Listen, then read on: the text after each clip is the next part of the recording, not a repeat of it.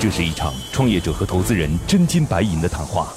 创业者要打动投资人，拿到百万至千万元融资；投资人要用专业和经验慧眼识珠。唇枪舌战中，又蕴藏着怎样的创投之道？欢迎收听《创业找崔磊》。找崔磊。买一次以后你会上瘾。聊到这么久，我终终于聊到让让我觉得有点兴奋的东西。我也我也稍微有点，我也我们这些只专注在一二线城市的这些投资机构的脸。本期我们主要探讨了以下几个问题：无人超市现在在市场上同质化现象很严重，如何能从大军中杀出重围？在新零售领域中，企业想要具备核心优势，需要哪些要素？传统零售制定的规则对行业有什么影响？欢迎收听今天的创业找崔磊。嗨，大家好，欢迎来到梦想加速度创业找崔磊，我是崔磊，有请出今天的投资人，来自于利源资本的林海伦。Hello，你好，林总。崔磊老师好。今日投资人林海伦，利源创投投资总监，负责消费和 TMT 早期投资，曾投资奇客驴小宝、英语去配音等项目。来自于熊猫立方的邵延斌，Hello，你好，邵总。你好，蔡老师，客气客气。今日创业者邵延斌，熊猫立方创始人、CEO，华师大 MBA 毕业，曾任上市公司钢泰控股财务融资负责人、副总经理。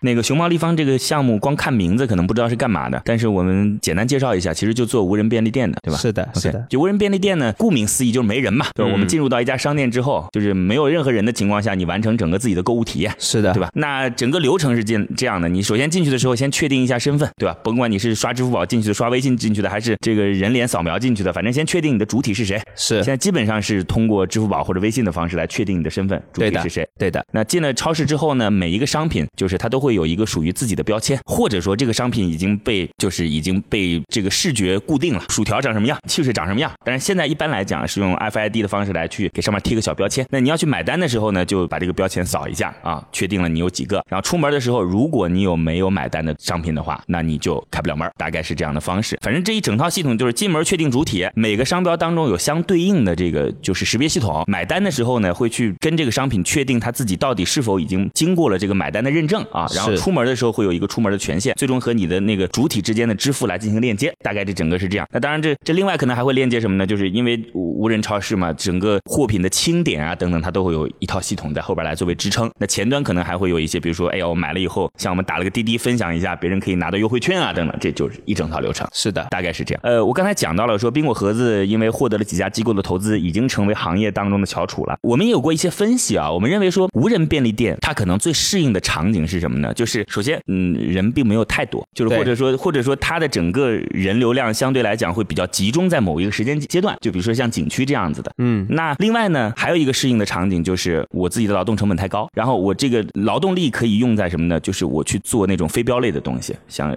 做个粽子啊，弄个茶叶蛋啊，这个 OK 没问题。或者说粮那个称量的东西。对，然后呢，另外一部分呢，就是我可以节省劳动力，大概会有这些一些场景吧。我想我应该算是介绍清楚了。顺便告诉各位啊，就是这可能不是你的创业方向，但是可以是你的投资方向，因为现在很多无人便利店其实是欢迎各位来参与到投资的，就是你可以来购买他们的经营权啊等等这些都可以加盟啊类加盟都行。嗯，因为对无人便利店来讲，有个很重要的前提基础就是它得要有物业，我得在哪开。那有些人因为手中自己有这个物业资源嘛，或者说我本来就是个小超市，是吧？我准备要去做这样的改造都行，就反正给大家提个建议啊，赚钱呢赚不到哪儿去，亏本呢也亏不到哪儿去，反正就就这么这么回事儿吧。我之前还看到过一个项目什么呢？就是他呢把所有全国自己做的那个无人便利店变成了一个个资产标的，什么你可以挑这个大概回收成本是多少，数据都给你，嗯，那个大概是多少？我说这很有意思啊，这个因为他每时每刻都很清晰自己的整个流水是什么样的。对对对我说哇，这个改变了以前那时候我我投个金融产品，我完全不知道那个金融产品的去向是哪里的。P to P 的升级对吧？你看这个就是我我啊，我投的那个在在那儿很清楚，就是今天我赚了多少钱，明天我赚了多少钱，我我都很清楚。我这事儿这是很有意思，这是很有意思，因为它完全可以在技术上做得到嘛。嗯就无人支付产品本来就有一个数据端的东西，对对对吧？那那有了这个数据端完东西之后，对于投资者来讲，他可以很清晰的看到说，哦，我知道今天我投了这家店，哪怕投百分之三十、百分之五十，对吧？但我知道这家店的整体营收是如何，甚至卖了什么东西我都很清楚。对而且呢，说我如果这家店我觉得不行，我要换一家，可以，那你再交点钱。对对对对对，做的挺巧妙。我当时我说哇，这很棒。我说这个无人便利呢，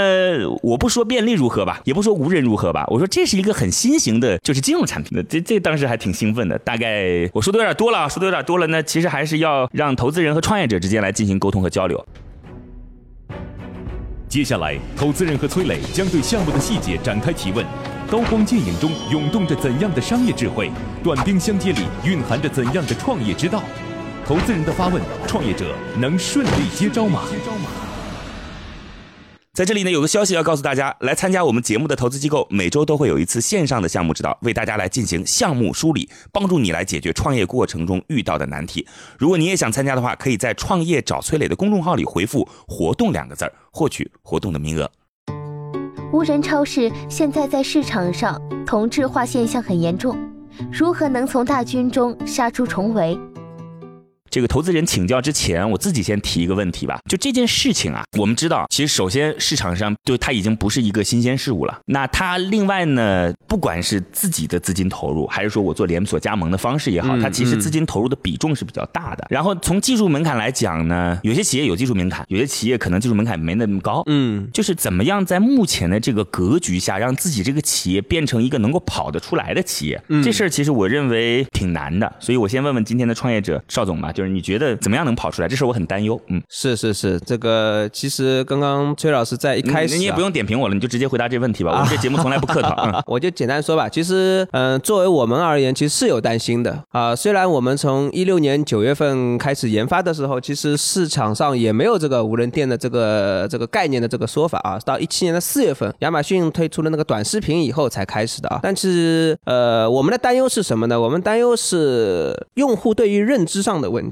啊，他们认为无人店可能就是那种呃没有人在里面值守啊，然后呢，你提供了一些所谓的一些非人性化的服务啊。但其实我们发现中国的很大的一个问题啊，就是底子比较薄。我指的是技术底子啊，技术底子非常薄。那个，所以确实，当一六年啊一七年那个亚马逊视频出来了以后啊，你们你们会看到，呃，连续六个月啊，一直到一七年的年底之前啊，非常疯狂，非常疯狂，出来了很多企业，也投了很多企业。我觉得是这样啊，就是咱们还是直接切入到那正题，因为你给投资人多留点时间嘛。嗯，就我刚才那问题就是现在的情况，很多人都在做，对竞争差别也不大，是怎么样才能让自己的企业跑出来？OK，那我就说两点吧。呃，我们认为那个技术是企业的这个整个原动力或者说价值所在啊，但是企业的估值或者说企业的价值是市场所决定的。所以我们认为，如果一家企业能跑得出来，必须具备这两点。哪两点？一个是它的技术，一个是它所拥有的市场，就是我指的市场，特别指的是它的点位。嗯，这基本没回答我的问题，就基本没有回答我的问题，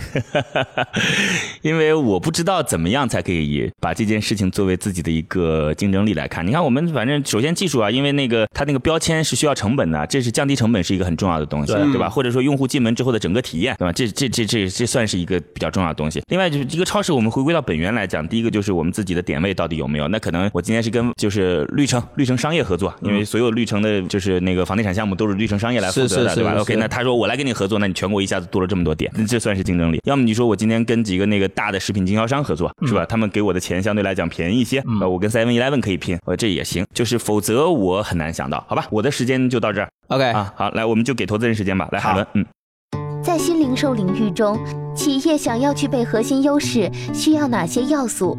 那在开始之前的话，先介绍一下我们就是立源关于对我们对新零售的一个看法。嗯就是我们认为的新零售必须是基于两点的：第一，一定要有超越的用户体验，嗯，基于用户体验，然后再用大数据去改变提提升整个行业的效率。如果你能做到这两点，我认为你在这个新零售行业里面你是有有可能脱颖而出的。然后我们先讲第一点，就是说在用户体验，我们怎么给它套入到今天的这个无人零零售云里面来呢？其实说这个点位其实是非非常重要的。刚刚就刚刚就是这个邵总也提到了，就是说，哎，点位可能会构台我们未来的一个竞争优势。但是从侧面其实也也也反过来，哎，点位就是靠关系，是不是？就是说我基于跟这个物业关系好，所以我能进得去。我跟那物业关系没有达到位置，我就进不去。这个就会说会成为你进入行业的一个敲门砖。但是未来是否这个东西会变成我们上升的一个天花板？是第一个，我先回答您最后一个问题吧，就是关于点位的一个问题。那我们在确立了用社区的方案在做无人店的这样的一个场景的选择的时候呢，我们就做了一些布局。嗯啊，目前为止我们比较成功的是，第一，我们引入了股东啊，深圳彩生活物业集团啊，它是目前全中国管理面积、管理数量排名第一的一家物业管理公司。嗯，那它是我们的股东，我们引进来了。那，另外呢，我们也引进了另外一家叫中明未来，就中明投下面的一家物业管理公司。那它是目前管理面积全国排名第一的啊，它是我们的战略合作伙伴。呃，这两家物业在全国范围之内，大概可以提供给我们超过八千一百多个网点。嗯在上海范围之内的话，现在它已经给了我们超过四百五十多个网点。嗯对，这是一个从市场上面来说，我们认为，呃，一旦我们选定了一个消费场景了以后，我们会深耕这个部分。对，嗯另外一个就是您刚刚说到那个消费体验，呃，我想举简单的两个小例子吧，或者小故事吧。一个是我们的战略合作伙伴易果生鲜，它的技术总监在去。踩点我们的一个便利店的一个现场的时候呢，正好发生一件有意思的事情，就是一个妈妈带着一个大概七岁左右的孩子，妈妈没有进去，孩子拿着妈妈的手机就这样扫码进去拿东西出来，就非常一气呵成的速度，呃，大概整个只持续三十秒钟的时间吧。然后呃，他孩孩子把手机给了妈妈，说：“妈妈，你这个买单，因为我们是属于先出店再买单的状态。”那个那个技术总监跟我说了一句话，他说：“邵总，我感觉我看到了未来。”对，这是一个案例。另外一个案例呢，是我们呃另外一个网点的，当时我们自己在做宣传片啊、有一个客户当时进去买了东西，然后出来以后看到我们在拍宣传片，他说：“哎，我们是不是熊猫公司的？”我说：“是的。”然后他说：“嗯，他说你们这个有点。”他说买一次以后你会上瘾，上瘾的原因是什么？就是至少在他看来，比如说东西进去买一瓶水，出来了以后，哎呀，好像忘了要买牛奶。又进去买了，其实他可以在里面多想几秒钟，但是他挺享受那个出门那个一瞬间的那个过程，嗯，就出门了，哎，账单就到我手上了，嗯这种过程他很享受，所以他可能不必像传统的便利店，你在里面待了很久，嗯，又挑又选，明白。然后最后你发现说，嗯，我终于选择好了，所以我排队开始买单了。我在这补充一下啊，就因为我刚才讲了，我说呃有一些地方它是进行自助式结算的，就是你在走之前要来进行结算，然后才能出门。那今天呢，这个邵总他们的这个呢不是自助式结算，你可以把它理解成为我刚开始说的充电宝，就是你拿走，反正你直接在手机上付钱，对吧？你不付钱呢，跟蚂蚁信用绑定的话，你的成本也比较高。是的，大概是这意思，那也就意味着说成本高怎么样呢？我今天把这个超市搬空，这这这个这反正回头看嘛，因为最终就是靠数据来去解决这个问题的。今天如果的确发现说货损就能够在自己的利润比之内，那就行。对我在这儿举个小例子啊，我跟各位讲啊，之前也说过，现在 P to P 不是遇到了很多问题吗？啊，以前我们在校园里去做学生贷的时候，不是我们啊，我指的是他们啊，在做学生贷的时候，其实没有什么太多风控的，就没有所谓的说，哎呦，我有很严苛的学生画像调查，没有。怎么做呢？就是放到学校里边，发现学生的还贷比比较高，就是他的违约率和自己的整个放出去的利润比来讲，嗯，是有利润的。所以就是只用一招呼死你，能用就用，不行就把这批学生卖给第三方，就是直接给卖给催债公司去，然后就把它当做就是垃圾资产处理掉了。对，所以有的时候呢，我们想来需要很复杂的逻辑，其实不需要，简单逻辑就行了，就看你看你的损失和收益哪个大嘛。哎对对对，就就就这么简单。来来继续，海伦，嗯。传统零售制定的规则对行业有什么影响？然后就是我们在投新零售的时候是非常非常关注一点啊，因为零售行业就是说它的核心优势在哪里？我们呢就是无处不在的细节，你把每个点做做到位了，哎，你就构成你真正核心壁垒。所以说在供应链这块是我们非常看看重的，因为本来零售其实是个苦逼的行业，就是大概百分斤斤计较的行业。对，是的，是的，就你你会为那么一个点、两个点的两个点的毛毛利，然后去改改进无数流程。我们在这边，我看到邵总这边是，就是说通过输出无人解决方案来做来来是支持财务我们真正的商业模式，而不而不是去打打造就是无人零售店。你们到底是自己开店还是说？嗯，这个我有必要解释一下啊。我们这家店啊、我们这家公司其实从开始到现在一直是运营方，嗯啊、只不过是实话实说，我们在一八年一月份的时候呢，因为账上确实钱钱不够多了，钱不够多，所以就卖卖系统，对对对就卖卖系统。对，所以一八年一月份才开始卖方案。啊因为说句实话呢，是我是觉得啊，我在这儿说句实话，我认为品牌的价值才更大。就是卖系统这件事情啊，你到后来会发现没什么太大竞争力。是的，是的，对对认可。你有了 Seven Eleven 那个 Seven 七幺幺才是最重要的。您说的很对。对它，因为包含服务，包含用户的忠诚度，对吧？包含和经销商之间稳定的关系等等，包含自己的特色产品，就这一切才构成了一个商业当中的核心竞争力。对，是，就是你简单输出的方案，但是你后端的供应链没有整合好的话，别人拿你的方案是没有办法创造价，值的。而且会有越来越多的竞争对手告诉你说，你三万，我两万，他一万。五千 送你，对吧？对 对对，到后来就变成这样了，是是，其实这就是我前面说的我的担心啊，就是说我们企业的一个发展过程当中的一个所谓的一个残酷的竞争。嗯对对，其实觉得呢，今天我们这个话题谈的不带劲儿，不带劲儿的意思呢，因为呃可能对各位听来讲不存在带不带劲儿啊。有些人第一次听到这个项目，哎，觉得挺好挺好。对我来讲呢，就像是这瓶红酒已经喝过五遍了。对吧？今天又拿来倒一杯，说你看看好不好喝？就因为实在是看过不少这样的项目了，嗯，我不太提得起劲儿，所以对邵总来讲，挑战，对，假设假设说我们自己投，因为我们也投啊，但我们不投啊这个领域 我们不投这个领域。就是你怎么能让我觉得说这事儿跟别人不一样？呃，这样吧，那个我说点和呃和 P B P 上没有什么关系的一些东西吧啊，但是这些东西我认为才是最最有意义的。当然也有可能说错啊，各位老两两位老师那个哎您可以提点一下。我说了，咱们这节目就是不用客套，其他都行，好吧？啊好啊，好，呃，其实是这样子的，我们经常在说一个问题，就是说零售的核心是什么？嗯啊，大家经常说六个字啊，叫地段。地段，地段啊，和投资一样啊，呃，人人人，对吧？这个其实我是非常不认同的，因为这是老一派的。为什么我们现在提倡新零售？其实就是要降低整个物业在商业模式当中的占比。对、嗯对 OK，那个其实大家开始到一个频道上了啊。呃，其实大家发现啊，在说这个理论的时候，大家特别要关注说这些话的人是谁，这是最关键的。其实是一些传统的零售行业，嗯，他们通过多年的时间聚集了他们那些所谓的黄金旺铺，嗯，然后他们推出这样的理论，他告诉你的是什么？你要在我的旁边开店，你才能够做零售啊。因为零售的核心就是地段啊啊！但是你会发现，如果他把你拉到这个赛道上面来了，你的租金一定比他高，你的商品的啊，你你的那个品牌的这个商誉也没他高，你的供应链管理可能也没他强，所以你会发现说，哎，他只有这样把你拉到这个平面上了，他才能竞争得过你啊。嗯。同时，包括一样的，像上海那个全家做的非常好，他会发你会发现啊，那么好的地段，他还要花那么多的地方去给你做下来，给你吃。他告诉你，其实便利店就是这样子的，便利店就是要给客户更多的体验、更多维度。但其实你去发现一个细节啊，全家百分之六十以上的营业额是来自于什么地方的？熬煮类和盒饭类或者说。非标类的东西，嗯，盒饭类，对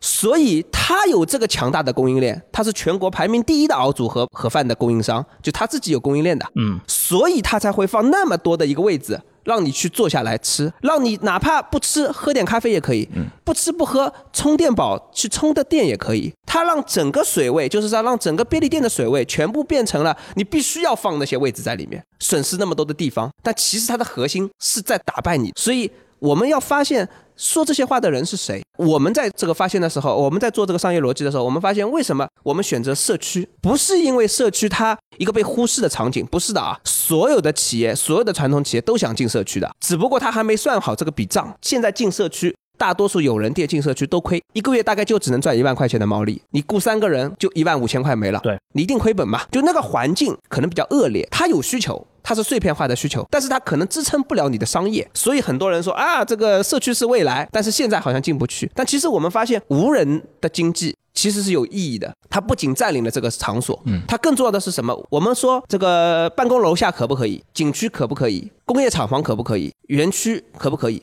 其实都是可以的，其实都是可以的，只不过在社区的这个场景里面，它目前的价值最被低估。我理解了。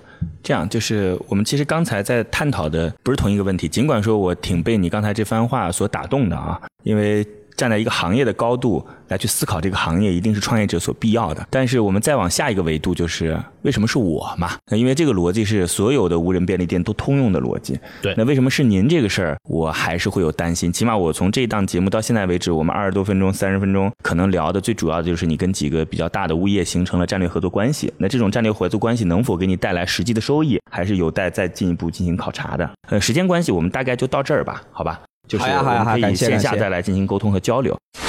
在这里呢，有个消息要告诉大家，来参加我们节目的投资机构，每周都会有一次线上的项目指导，为大家来进行项目梳理，帮助你来解决创业过程中遇到的难题。如果你也想参加的话，可以在“创业找崔磊”的公众号里回复“活动”两个字儿，获取活动的名额。现在，投资人已对创业项目大致了解。那么这次创业者前来谈判，他的理想融资金额是多少呢？呃，你们之前有过融资吗？我们有过两轮，嗯，呃，能方便透露一下，就是投资主体吗？呃，投资主体一个是意义资本的一个一个合伙人，个人投的总资人，然后另外一家是七阔资本，是那个福星的前董事总经理和那个华为的一个董事总经理他们成立的一家公司，嗯投给我们的天使。这轮大概要多少钱？呃，这轮其实我们预期希望在一千五百万到三千万左右吧。这个钱拿来主要干嘛？嗯，开一百家店。呃，这当中是会存在着包括有一些加盟费用一起来进行拼没有，纯粹是我们的那个自己的直营店，那有一些简单的问题，其实类似于像无人便利店，我都会问过了。单店投入成本大概在多少？六万，呃，那一般来讲，多长时间可以收？九个月。九个月。目前你们已经有五家店是吧？是的，你们已经做过全这样的部可以做到这样的一个数据测试对，嗯，放的地方主要就是小区。就是小区，一般来讲，平方大概在多大？二十到三十，啊、s k u 会有多少？六百个。了解。那基本上涉及到的品类会是什么样的品类？嗯，主要还是以酒精类的、那个进口商品类的，然后是那个 OTC 啊，非处方类药物类的，然后是一些那个饮料啊、成人用品啊这些东西为主。那个其实我们发现，那个便利店不是我们要的东西啊。那个你们看到什么买瓶水啊，或者说买包什么，就是要相对来讲单价高一点的东西。做差异化了。呃，其实不是单价高，而是品类不一样。您会发现，便利店啊，其实承载这个商品的这个这个容器是什么？嗯是你的包。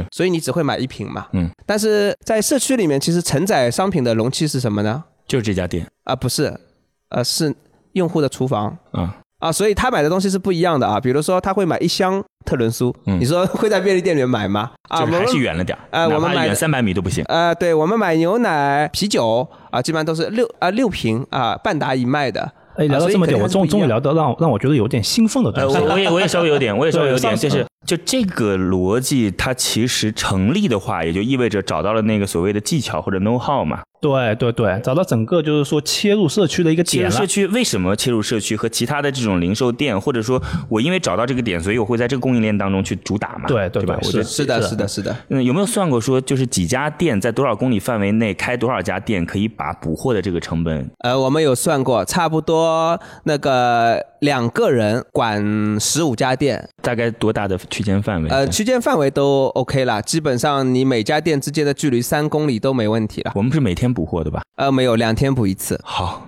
那基本的情况就这样。我觉得他的后半段其实还发挥的挺好的，是吧？对，超乎我的想象。是，就是这个事儿呢，是一种感觉，对于行业的熟悉程度，对吧？和对于自己的那个商业模式的独特理解。嗯，就像崔老师一直这刚刚在在在问邵总一样，就是说，哎，我他你们的优核心优势在哪里？我觉得刚开始其实我技术也好，或者说我们的点位也好，这些其实都不构成真正核心技术优势。我觉得聊到后面，哎，嗯邵总终于就是把这个点抛出来了，对就是他对他这个社区零售的一个新的理解。是是是，哎我觉得这个是是构成了他们这事儿呢一个优势，三百米和三十米看似是个物理差距，但其实它是有绝对性的商业不同的选择的。嗯，行吧，那这样，那个邵总您先暂时离开一下，然后等会儿再回来，吗？好吗感谢，好嘞，谢谢。嗯，好好。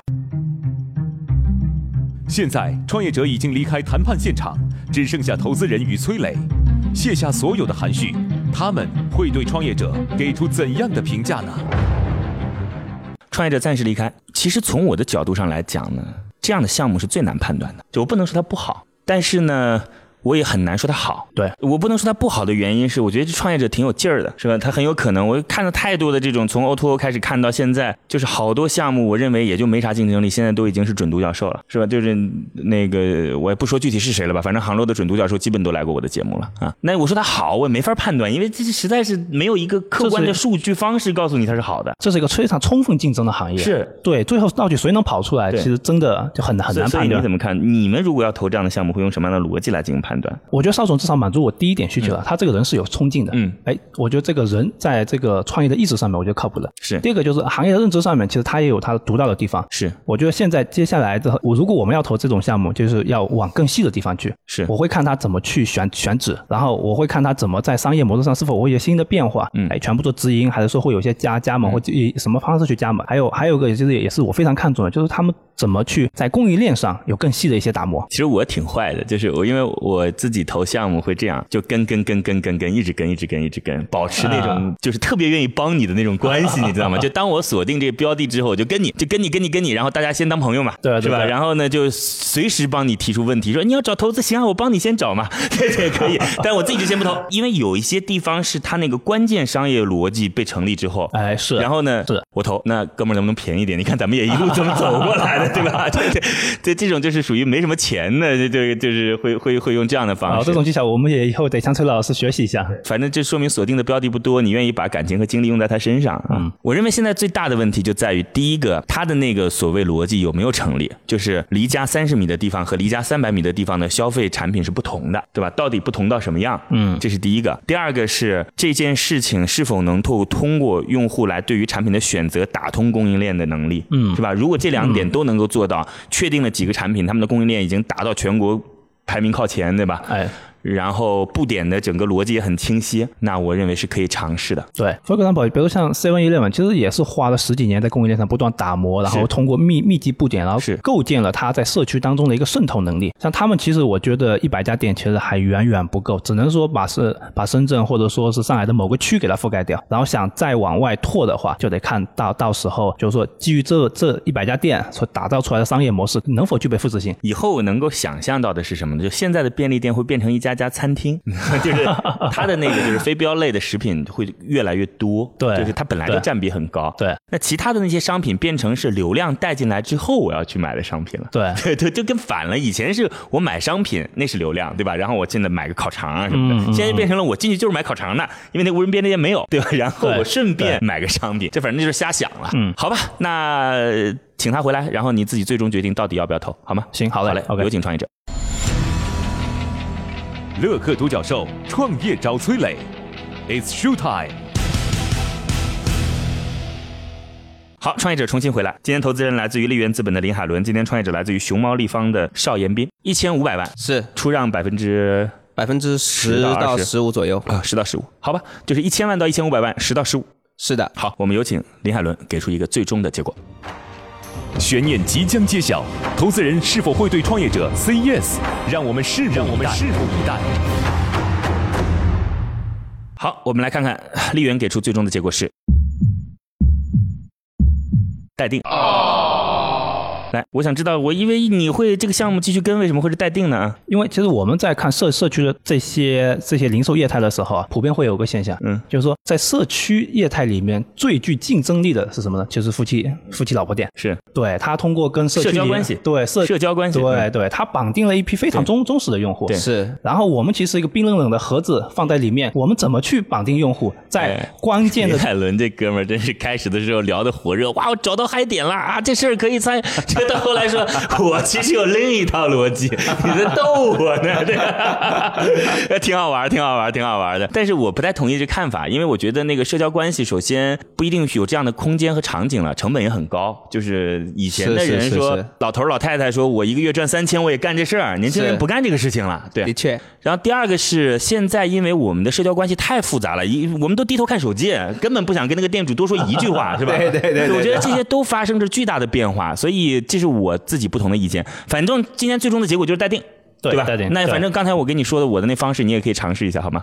好嘞，那就这样吧。感谢各位，欢迎来到我们的节目《梦想加速度创业找崔磊》，再见。今天的节目就到这里，非常遗憾，创业者的项目被待定。最后给大家留一个小问题：你觉得无人超市还能有什么创新点？欢迎在评论区给我们留言哦！幸运听众将有机会免费加入乐客独角兽的创业者大家庭。感谢启迪之星、杭州无一 link 对本节目的大力支持。